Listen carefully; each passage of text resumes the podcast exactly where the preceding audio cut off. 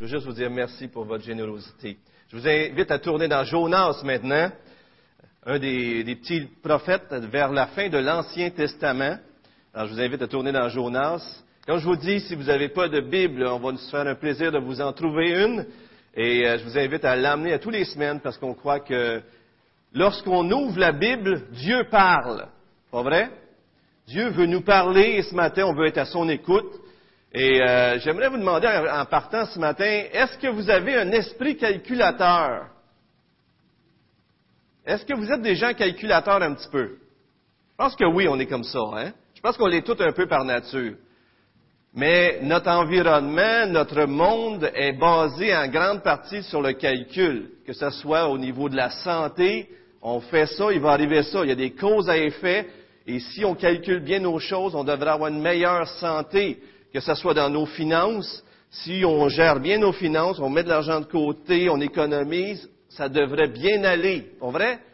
Les lois même physiques, on peut calculer, il y a de la gravité, il y a telle, telle loi, et si on fait attention, ben, on va faire attention, on ne se fera pas du mal. Alors, il y a des lois partout, et c'est comme si notre environnement nous programme à réfléchir tout le temps, à calculer.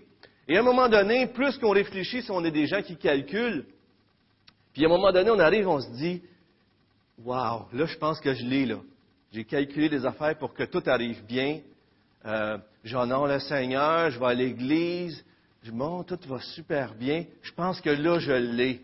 J'ai réussi à trouver la recette secrète pour être heureux, pour bien réussir. Et puis là, qu'est-ce qui arrive? un pépin. Il y en a qui diraient une tuile, l'autre une brique et un pot. Il arrive toutes sortes de choses, mais il arrive une épreuve. Et puis là, toute notre façon de calculer les choses part en éclat. Pas vrai que c'est comme ça?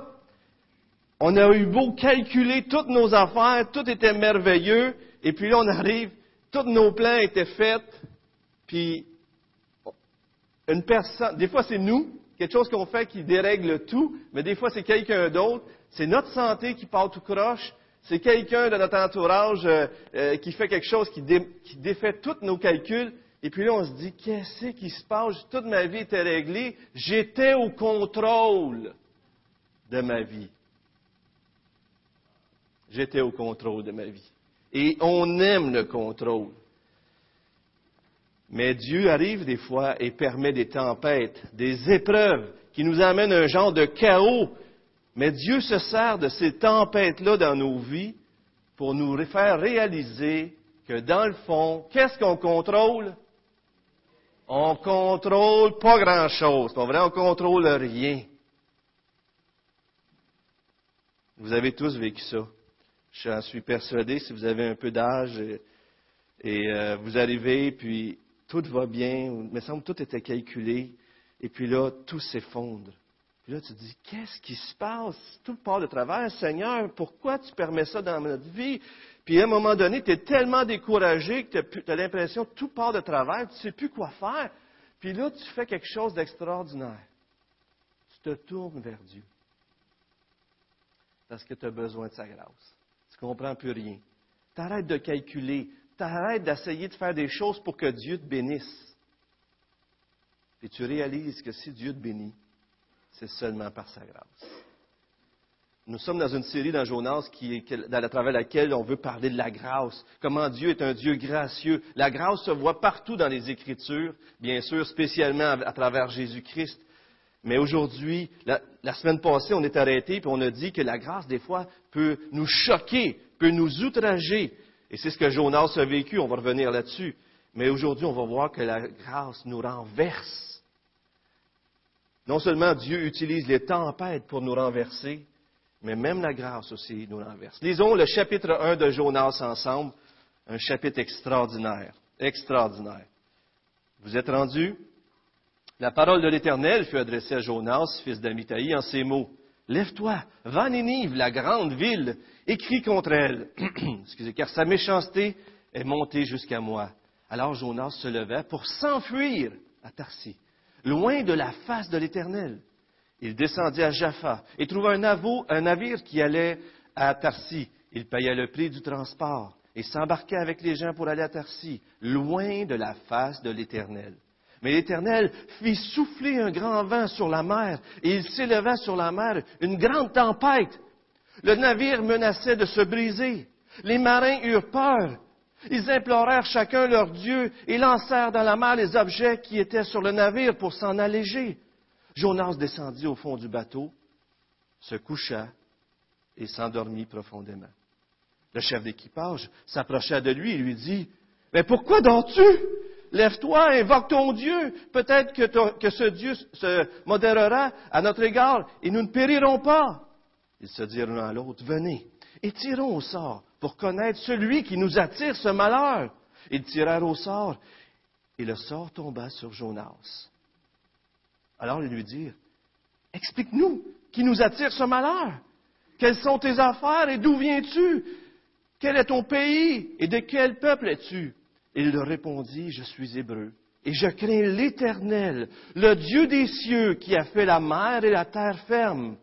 Ces hommes furent saisis d'une grande crainte et lui dirent, Qu'as-tu fait là Car ces hommes savaient qu'ils fuyaient loin de la face de l'Éternel parce qu'il leur avait expliqué et lui dirent, Que te ferons-nous pour que la mer se calme envers nous, car la mer était de plus en plus démontée. Il leur répondit, Prenez-moi, jetez-moi dans la mer, et la mer se calmera envers vous, car je sais que c'est moi qui attire sur vous cette grande tempête. Ces hommes ramaient pour gagner la terre ferme, mais ils ne le purent, parce que la mer était toujours plus démontée contre eux. Alors, ils invoquèrent l'Éternel et dirent, Éternel, nous t'en prions, que nous ne périssions pas à cause de la vie de cet homme. Il ne nous charge pas d'un saint innocent, car toi, Éternel, tu as agi comme tu l'as voulu. Puis ils prirent Jonas et le jetèrent dans la mer, et la, et la, et la fureur de la mer s'arrêta. Ces hommes furent saisis d'une grande crainte de l'Éternel. Ils offrirent un sacrifice et l'Éternel, à l'Éternel, et firent des vœux. C'est la parole de l'Éternel. Quelle parole extraordinaire. Quel récit incroyable, pas vrai? Quel, celui, le serviteur de Dieu, agit tout croche, et ceux qui ne connaissent pas Dieu, on dirait qu'ils agissent tous de la bonne façon. Pas vrai? Mais rappelons-nous les premiers versets. Qu'est-ce qui s'est passé? Dans les premiers versets, je vous mets à l'écran une citation de M. Reid Stedman pour nous rappeler qu'est-ce que c'est que Jonas. Je l'ai réduit un peu. Jonas, dit-il, c'est l'Évangile présenté à travers une histoire. Dans la Bible, on voit l'Évangile de plusieurs façons. Paul le décrit, Jésus le vit, il l'expérimente, il nous le montre, et dans différentes portions des Écritures, l'Évangile est présenté d'une façon ou d'une autre. Mais dans le livre de Jonas, c'est comme si l'Évangile est présenté à travers l'histoire de Jonas. Une histoire de péché et de grâce, de désespoir et de délivrance. Ce livre démontre que le projet de Dieu est de poursuivre les rebelles comme nous sans relâche, non pour nous dépouiller avec colère de notre liberté, mais pour nous dépouiller par amour de notre esclavage, afin de nous libérer, vraiment nous libérer. On a vu la semaine passée que Jonas a été outragé. Pourquoi? Parce que Dieu lui dit à Jonas, va vers tes ennemis. Des gens qui ne connaissent pas Dieu, qui vont probablement vous faire du mal, mais va leur parler que le, jugement est sur eux, annonce-leur que s'ils ne se repentent pas, annonce-leur qu'ils vont périr. Et Jonas disait, Jonas se fait demander d'aller vers eux, fait que dans sa tête, il sait très bien que s'il va leur annoncer ça, les Ninivites, ces ennemis d'Israël, peuvent se repentir et Dieu peut leur pardonner. On le voit dans Jonas 3, chapitre, chapitre 3, verset 10, au chapitre 4, verset 3. Jonas, qu'est-ce qu'il avait peur? Pourquoi il a fui pour pas aller faire la volonté de Dieu? c'est parce qu'il avait peur que Dieu pardonne à ses ennemis. Jonas ne voulait pas que ses ennemis reçoivent la grâce. Et là, on a dit de Jonas que c'était l'homme qui voulait la grâce pour lui-même, mais la justice pour ses ennemis. Et on s'est demandé, est-ce que nous, on est comme ça, on peut se demander ça? Est-ce que moi, je veux la grâce pour moi, mais si quelqu'un me fait du mal, j'aimerais ça que ça soit la justice pour lui. On s'est demandé, qui sont nos Ninivites à nous? Qui sont les personnes que si Dieu nous dira, va lui prêcher la bonne nouvelle, va lui annoncer l'Évangile, va le voir là, nous autres, on partira en courant par là. Mais je suis persuadé que dans cette Église, il n'y a personne qui ferait ça. Est-ce a des gens parmi nous, parmi, parmi nous, vous pensez qu'on, des fois, on ne ferait pas la volonté de Dieu quand Dieu nous dirait pardonne à telle personne? Je ne pardonne pas parce que je veux qu'il paye pour ce qu'il m'a fait. C'est, grave de dire ça, hein? On ne fera jamais ça, nous autres. Mais, le cœur, notre cœur est dur, frères et sœurs. Et un des dangers quand on lit Jonas, c'est de dire, ah, Jonas, je suis tellement content de ne pas être comme lui. Ou je suis tellement content que Donald soit là pour l'écouter le message un matin. Lui, il a besoin d'être ça. Pas vrai? Il y a quelqu'un qui a dit oui, là. C'est vrai, j'en ai besoin. C'est vrai que j'en ai besoin. Merci, Claude. Et euh, mais qu'est-ce qu'on voit, c'est que Dieu, aujourd'hui, on va voir que Dieu s'arrête pas. Il aurait pu dire, Jonas, il veut pas, il veut pas m'obéir, ben je vais prendre quelqu'un d'autre. Mais c'est pas ça que Jonas fait avec nous, euh, que Dieu fait avec nous. Il nous laisse pas tomber. Il nous poursuit de sa grâce et de son amour. Dieu vous aime tellement que même si vous désobéissez, il vous abandonnera jamais. Saviez-vous ça? Amen, comme dit Pierre. Amen. Jonas, lui, il fuit ses ennemis, Dieu les poursuit. Jonas est en mission pour se venger parce qu'il déteste les Nénévites. Dieu est en mission pour secourir les Nénévites parce qu'il les aime. Jonas est racialement exclusif. Dieu est racialement inclusif. Jonas ne pense qu'à se protéger lui-même pour se sauver, mais Dieu ne pense qu'à se sacrifier pour les sauver, les Nénévites. Jonas, l'homme qui voulait la grâce pour lui-même, mais qui voulait la justice pour les autres. On a aussi vu que Jonas qui a refusé d'aller vers ses ennemis, c'est le contraire de Jésus qui a quitté le ciel pour venir vers nous, pour nous sauver. Et aujourd'hui, on continue les versets 4 à 16 pour voir comment la grâce de Dieu nous renverse. On regarde ça et on se dit, qu'est-ce que c'est que cette histoire-là? Incroyable!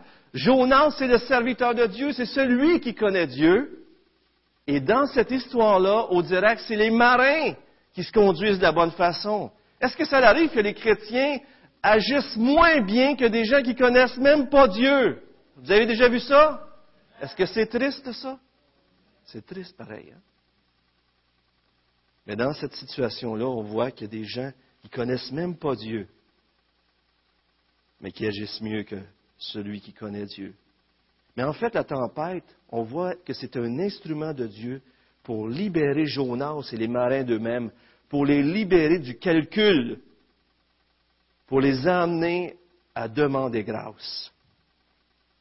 Dieu se sert de la tempête dans nos vies, frères et sœurs, pour nous emmener au bout de nous-mêmes. regardez, faisons un survol du texte rapidement pour voir les petites perles qu'on peut trouver.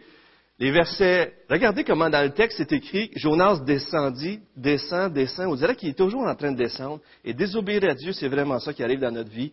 Au verset 3, il descend Jaffa, bien sûr d'une manière figurée qu'on le voit dans le texte.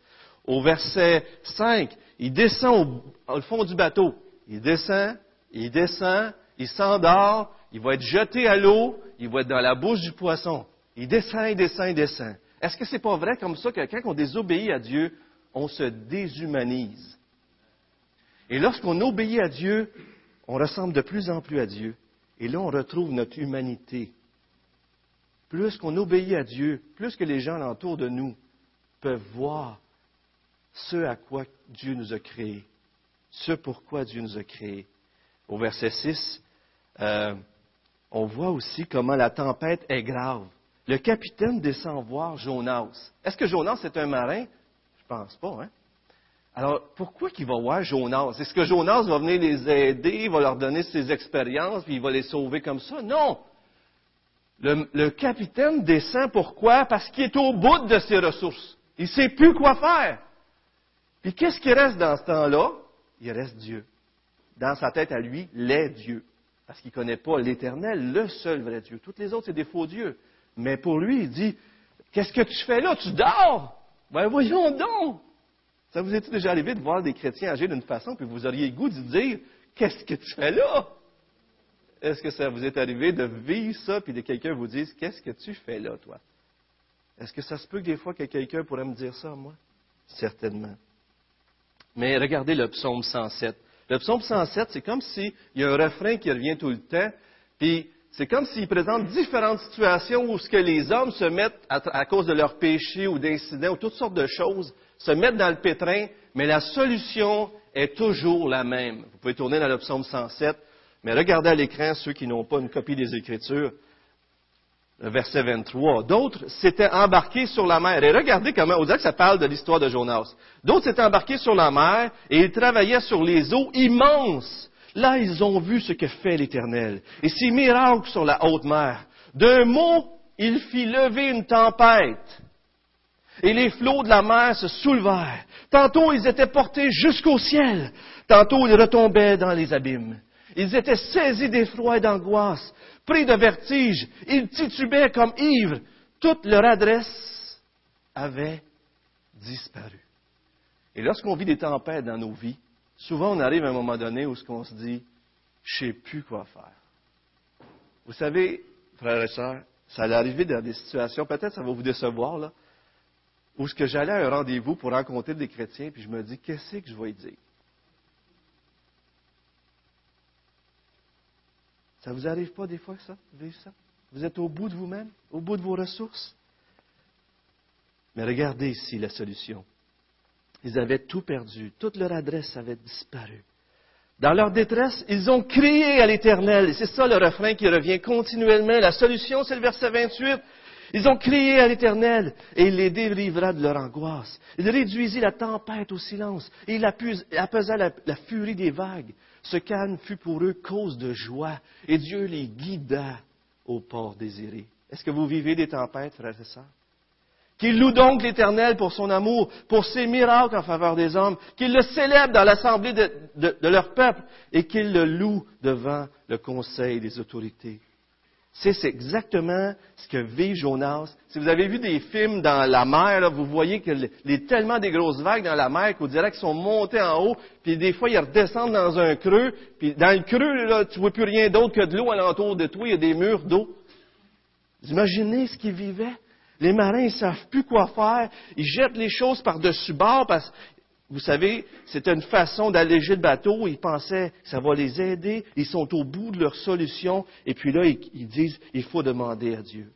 Mais même là, et probablement qu'ils l'avaient fait quand ils ont demandé à Jonas, mais ça va tellement mal qu'ils arrivent au verset, euh, verset 7, qu'il là, il dit, ça, va trop mal, il y a quelque chose qui ne marche pas, on va tirer au sort, il y a, quelqu'un qui est coupable ici. Puis si on le trouve, on va régler ça, tu sais. On va trouver le coupable et tire au sort. Tiré au sort dans l'Ancien Testament, on le voit aussi dans Actes, ça arrivait dans l'Ancien Testament pour euh, découvrir euh, une, réponse qu'on cherchait, qu'on ne savait pas, on savait pas la réponse, donc on cherchait, on tirait au sort. Des fois, comme dans, les Actes, euh, c'est les deux, il manque un des douze apôtres, alors ils tirent entre deux personnes qui ont les mêmes, qui pourraient faire un et l'autre pourrait faire les deux. Mais c'est sûr que lorsqu'on sait la volonté de l'Éternel, on n'a pas besoin de tirer au sort. On est d'accord là-dessus? Mais les autres, ils se disent, c'est qui est coupable? Ils tirent au sort.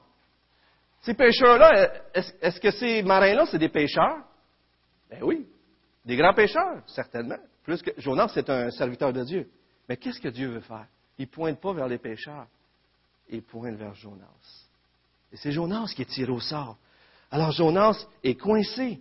Et vous savez, c'est quand même une bonne chose, quand les choses vont pas bien, de s'évaluer, de s'assurer que tout est en règle avec Dieu. À vrai dire, dans Jacques 5, lorsqu'il demande aux anciens de venir prier pour les gens qui sont malades, ils disent, s'il y a un péché, il lui sera pardonné. C'est toujours une bonne chose de s'assurer de ces choses-là. Même si ce n'est pas toujours parce qu'on a fait le péché, comme Job nous le montre. Mais c'est quand même une bonne chose de, de regarder ça. Dieu pointe vers Jonas. Et il y a beaucoup d'ironie ici. Au verset 9, Dieu amène Jonas à faire exactement ce qu'il ne veut pas faire.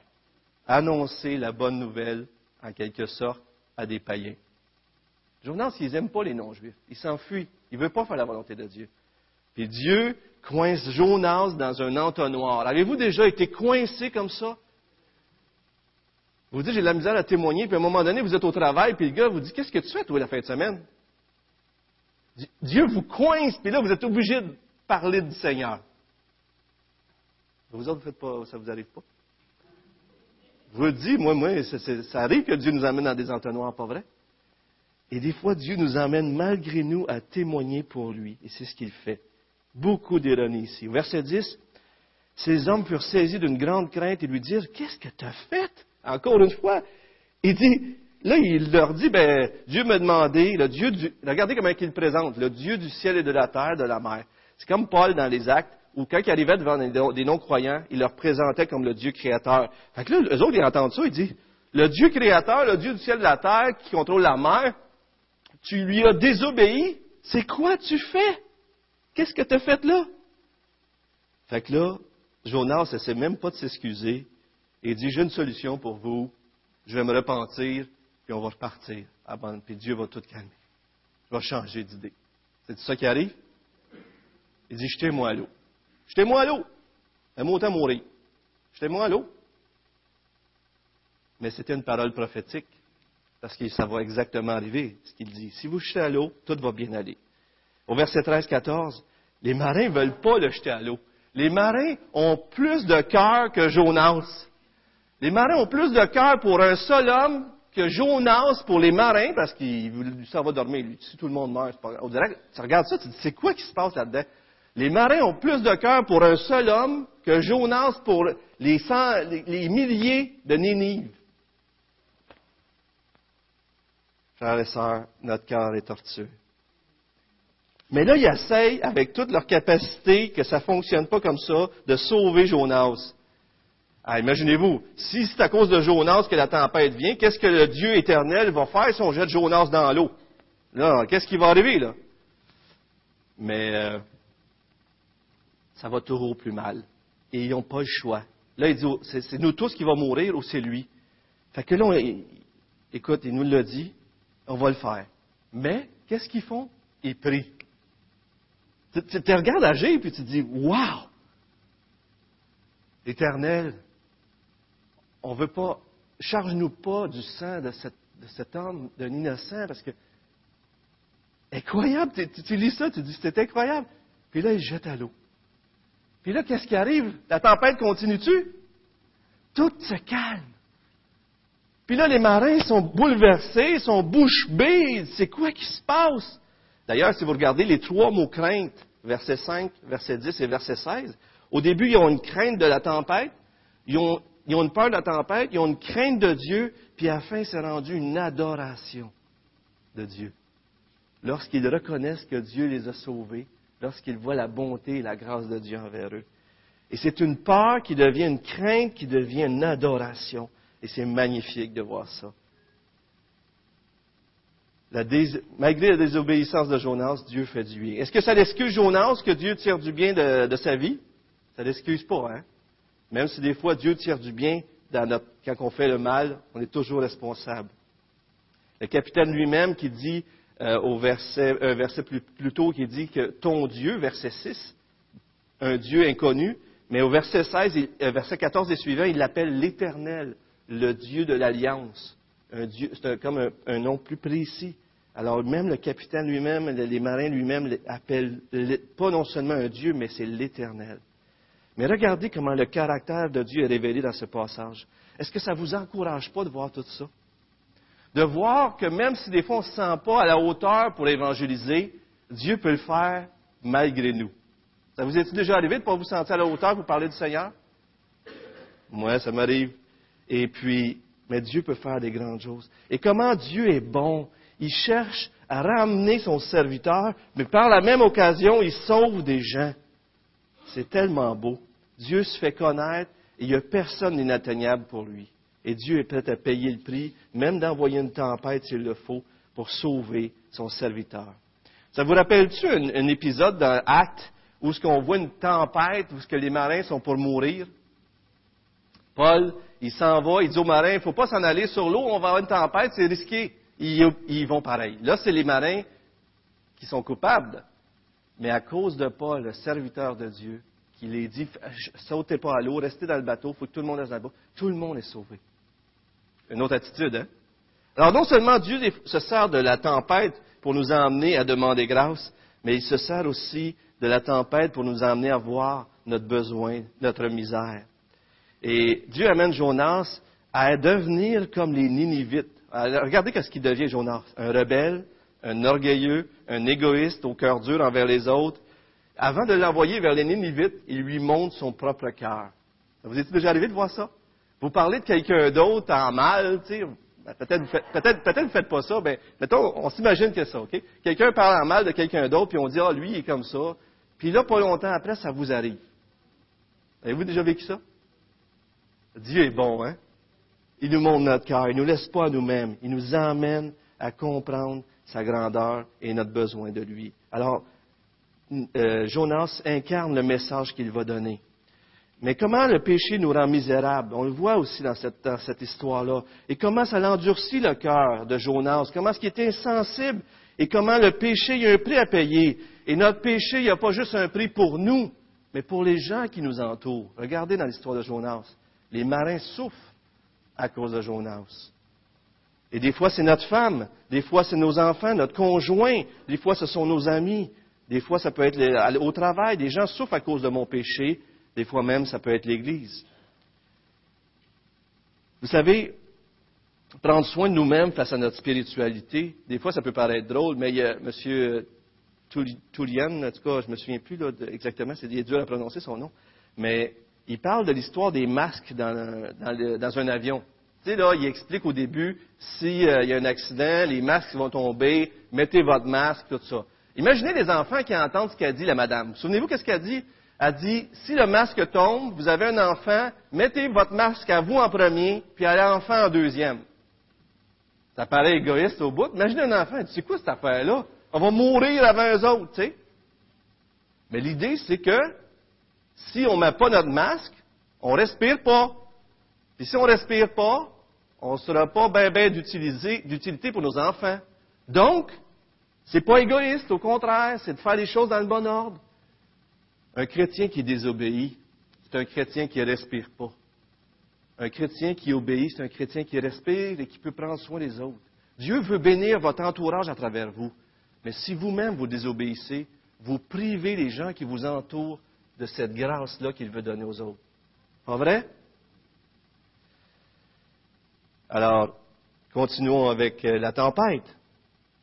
La tempête, ce n'était pas un jugement des fois, dans nos vies, il arrive des affaires qui sont tellement dures, que ça nous fait tellement mal, qu'on se dit, qu'est-ce que j'ai fait pour que Dieu me fasse mal de même? Dieu m'aime pas, ou on dirait que je suis jugé pour un péché. lorsqu'on regarde tout ce qui se passe dans cette histoire-là, on se rend compte que ce n'est pas un jugement. Dieu poursuit son serviteur. Il veut le libérer de lui-même. Jonas est centré sur lui-même, puis dans le fond, c'est Jonas qui est esclave. Esclave de lui-même, de ses fausses pensées, esclave de son égoïsme, esclave de sa folie. Mais la tempête, c'est des interventions de Dieu dans nos vies pour nous libérer. Et si on ne les voit pas comme ça, on va devenir amer. Mais si on les voit comme euh, des interventions de Dieu pour nous libérer, on va travailler avec lui. On va être à l'écoute. Regardez une citation euh, de Church Plant. C'est tellement bon. Regardez, ce n'est pas que certaines personnes sont désespérées et que d'autres ne le sont pas. Tous le sont. Tous sont perdus et tous sont malades en quelque sorte, mais tous n'en sont pas conscients. Les tempêtes sur la grande mer de la vie vous mettent en contact avec votre état désespéré, nous mettent en contact avec notre état désespéré. Les tempêtes nous humilient et nous aident à toucher le fond. Venir au bout de nos propres ressources peut devenir le meilleur cadeau d'ouverture pour ouvrir nos yeux sur la vie chrétienne, sur notre besoin de Dieu, sur la grâce de Dieu. Et remarquez ça, à chaque fois que Dieu vous a amené au fond du tonneau, vous vous êtes tourné vers Dieu. Pas vrai? Quelles sont les forces dans lesquelles vous vous confiez qui vous empêchent de dépendre de la grâce de Dieu? Est-ce que c'est votre beauté? Est-ce que c'est votre charme? Est-ce que c'est votre capacité de bien parler ou de manipuler les gens? Quelles sont les forces dans vos vies? Est-ce que parce que vous êtes un bon travailleur, vous avez un bon salaire, vous réussissez bien dans la vie, vous avez une bonne cote sociale. Quelles sont ces forces-là qui vous empêchent de dépendre de la grâce de Dieu? Et ça peut être quelque chose de terrible. Nos propres forces, des fois, sont, sont ce qui nous empêche de goûter à la grâce de Dieu. Quand les difficultés surviennent, nous avons l'opportunité d'apprendre des choses sur nous. Sommes-nous en relation avec Dieu pour qu'il nous serve? Ou sommes-nous en relation avec Dieu pour le servir. Vous savez, quand tout part de travers, quand tout semble s'effondrer, quand tout semble, c'est fini, ma vie est complètement, je suis revenu à zéro, là. Savez-vous qu'est-ce qui vous vient? Vous avez un choix, là. Vous, pouvez vous dire quelque, trois, quatre choses, mais vous pourriez dire, je vais essayer plus durement, par mes propres forces, mon contrôle. Ou j'abandonne, je suis plus Dieu. Ou vous pourriez dire, Seigneur, tu es Dieu, et tu mérites mon adoration, même si j'ai rien en retour. Pas vrai? Est-ce que Dieu mérite votre adoration? Est-ce que Dieu mérite que vous le serviez même s'il vous enlèverait tout? Quand bien même euh, Job dit que Dieu m'enlèverait la vie, je vais continuer d'espérer en lui. Et ça m'est arrivé à un moment donné, puis c'est fou comme c'est libérateur ces moments-là. C'est comme si tout s'effondre, tout est parti. Il te reste juste Dieu. Puis tu dis, Seigneur, si tu veux tout m'enlever, ça ne me dérange pas. Je vais continuer de te suivre juste toi. Et c'est libérateur. Libérateur. Pour terminer, le dernier point, le troisième point, c'est-à-dire, on est renversé non seulement par la tempête, renversé pour nous emmener au bout de nous-mêmes, mais Dieu nous renverse dans sa grâce en Jésus-Christ pour nous délivrer comme les marins ont été délivrés à travers Jonas. Regardez cette idée. Les marins ont demandé qui a brisé les règles. Ils étaient en mode calcul. C'est qui qui a brisé les règles, puis qu'est-ce qu'on peut faire pour rééquilibrer pour que les règles fonctionnent bien? Religieusement, dans leur tête, il y a une tempête, il y a un coupable, qu'est-ce qu'on peut faire pour régler ça? Et eux autres, ils vivent dans un monde de règles, et, si tu manipules bien les règles, tu vas, bien, bien, tu vas être heureux, les choses vont bien aller. Si on, dans un monde dans lequel on vit, dans le monde des religions de ce monde, c'est le calcul, calcul, calcul, calcul. Si tu manipules bien les choses, tu vas manipuler Dieu. Si tu vis une bonne vie, Dieu va te bénir. On sait qu'il y a quelque chose de vrai là-dedans, mais de parler juste de ça, c'est faux en même temps. On est-tu d'accord là-dessus? Job faisait tout ce qu'il avait à faire et pourtant il a vécu des choses dures. On est dans un monde déchu. Même si on fait tout ce qu'on a à faire, des fois ça va mal tourner. Dieu veut nous apprendre qu'on ne peut pas le mettre dans une boîte. Est-ce que vous avez déjà mis Dieu en boîte? Moi, je l'ai fait. Et Dieu m'a montré, il me fait sauter la boîte. Et c'est très, très bon. Regardez ici. Demander la grâce de Dieu, ça peut sembler égoïste, ça peut même sembler injuste pour Dieu, puis dans le fond, ça l'est aussi. Mais demander la grâce de Dieu, c'est renoncer à assailler par nos propres forces. C'est comme mourir à nous-mêmes. La grâce de Dieu, c'est noyer notre ego. Mais regardez bien la scène ici. Je vous amène, c'est euh, le, God Transformation Bible qui a amené cette idée-là et je l'ai trouvé sensationnelle. Regardez bien ça. Dieu a révélé par l'intermédiaire de son prophète Jonas un moyen de sauver tout l'équipage pour être délivré de la tempête du jugement de Dieu, en quelque sorte. Leur sécurité viendrait à travers le sacrifice d'un homme qui était prêt à donner sa vie. Jonas, ce qu'il a dit, c'était vrai. C'est arrivé. Jonas a dit, jetez-moi à l'eau, puis vous allez être sauvés. Mais les marins n'ont pas voulu écouter Jonas. Les marins n'ont pas voulu écouter Jonas, ils ont voulu essayer par leur propre force. Ils ont essayé de faire, de, se sauver sans sacrifice. Ils se sont tournés vers leur propre capacité au verset 13. Il y a beaucoup de courage là-dedans et ça peut être même vu très beau, mais en même temps, on peut le voir aussi comme une résistance extraordinaire à la volonté que Dieu leur avait révélée. Dieu leur avait dit, à travers leur prophète, jette-moi à l'eau. C'est arrivé, c'était une parole prophétique. Mais ils n'ont pas voulu. Jusqu'à temps qu'ils réalisent qu'ils ne pouvaient pas faire autrement. Et pensez-y, c'est exactement ce qu'on vit avec Jésus-Christ. Ce désir de dépendre de nos propres capacités, de, refuser le moyen de Dieu pour nous délivrer, est profondément ancré dans le cœur de l'homme. Le verset 13 est très est clé, mais ils n'y parvinrent pas. Ils ont essayé par leur propre force, mais ils n'y parvinrent pas. Et frères et sœurs, jusqu'à temps que vous réalisiez que par vos propres forces, vous n'y parviendrez pas. Et c'est là, quand vous allez dire je n'y parviendrai jamais, que vous allez vous tourner vers Dieu pour demander sa grâce. Quand l'équipage s'est rendu compte qu'ils ne pouvaient combattre la tempête, ils se sont tournés dans leur désespoir et ont confié leur vie dans le sacrifice de Jonas dans la tempête du jugement de Dieu, quand la tempête du jugement de Dieu est plus forte que nous, on doit se tourner vers celui qui est plus grand que la tempête. La tempête du jugement de Dieu nous fera faire naufrage, à moins que nous dépendions du moyen qu'il a pourvu Dieu pour, que nous y échappions. En réalité, frères et sœurs, je vous invite ce matin aussi à vous voir comme les marins. Des fois, on refuse le plan de Dieu parce qu'on veut le faire à notre façon, jusqu'à temps que Dieu nous amène au bout de nous-mêmes. Et peut-être que vous, êtes des gens ici qui ne croyez pas en Jésus-Christ, que vous n'avez pas donné votre vie à Dieu. Et peut-être vous aussi, vous essayez de gagner votre ciel. Mais la Bible dit qu'on ne peut pas gagner notre ciel. Et ma prière, c'est que vous arriviez au bout de vous-même et que vous réalisiez que par vos propres forces, vous ne pourrez pas vous en sauver. Le moyen de Dieu pour nous délivrer de nos péchés et de ce monde déchu, c'est Jésus-Christ à la croix qui a donné sa vie pour son peuple. Et c'est lui, Jésus, qui a été jeté dans la mer du jugement pour que nous puissions être sauvés. Comme Jonas, rejeté des hommes, abandonné du Père, Jésus s'est offert comme sacrifice pour apaiser la colère de Dieu. Vous savez, on, pourrait dans notre tête dire, je ne veux pas que Jésus meure pour moi. Vous en souvenez-vous de Pierre?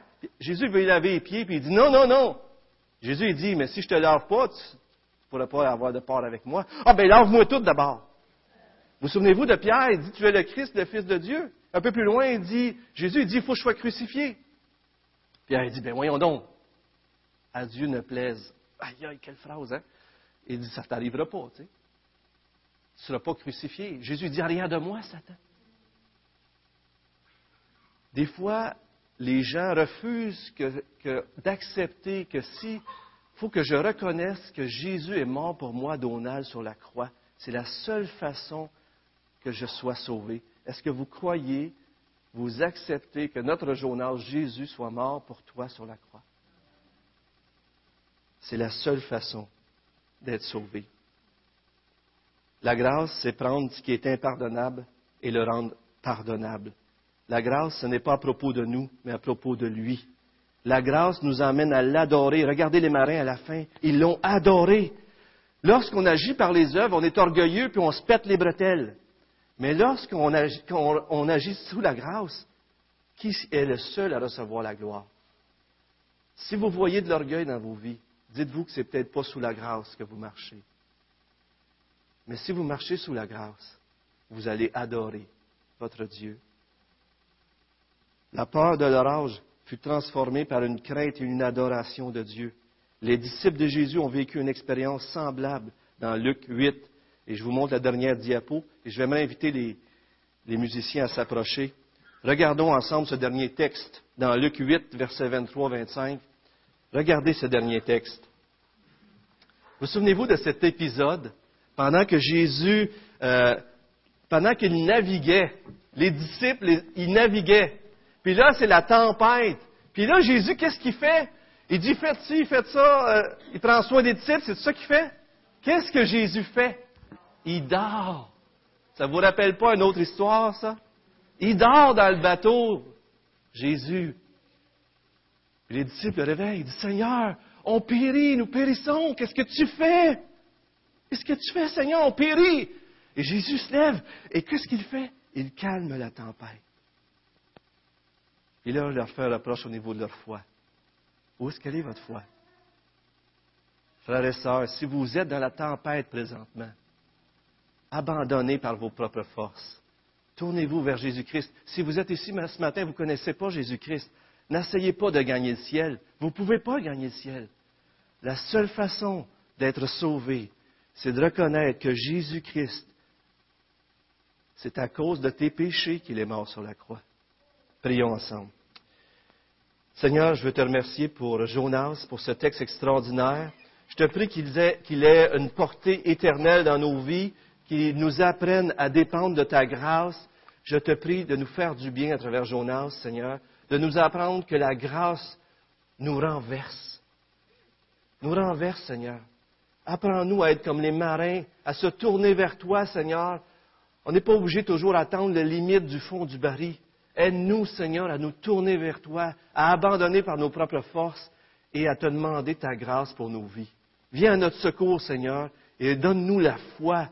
Donne-nous la foi de croire que tu es mort pour nous. Donne-nous la foi de croire qu'on ne peut pas te manipuler, Seigneur, que c'est mal de te manipuler. Mais Seigneur, ce que tu veux, c'est qu'on t'appartienne de cœur et de âme, de tout entier, et qu'on dépende de toi, et qu'on soit prêt à accepter tout ce que tu vas emmener dans notre vie pour notre bien. Parce que les tempêtes que tu permets, c'est pour nous libérer. Merci de nous libérer, Seigneur. Bénis ta parole. Au nom de Jésus-Christ, on prie. Amen. On peut se lever pour chanter un dernier chant. Mon sauveur mon sauveur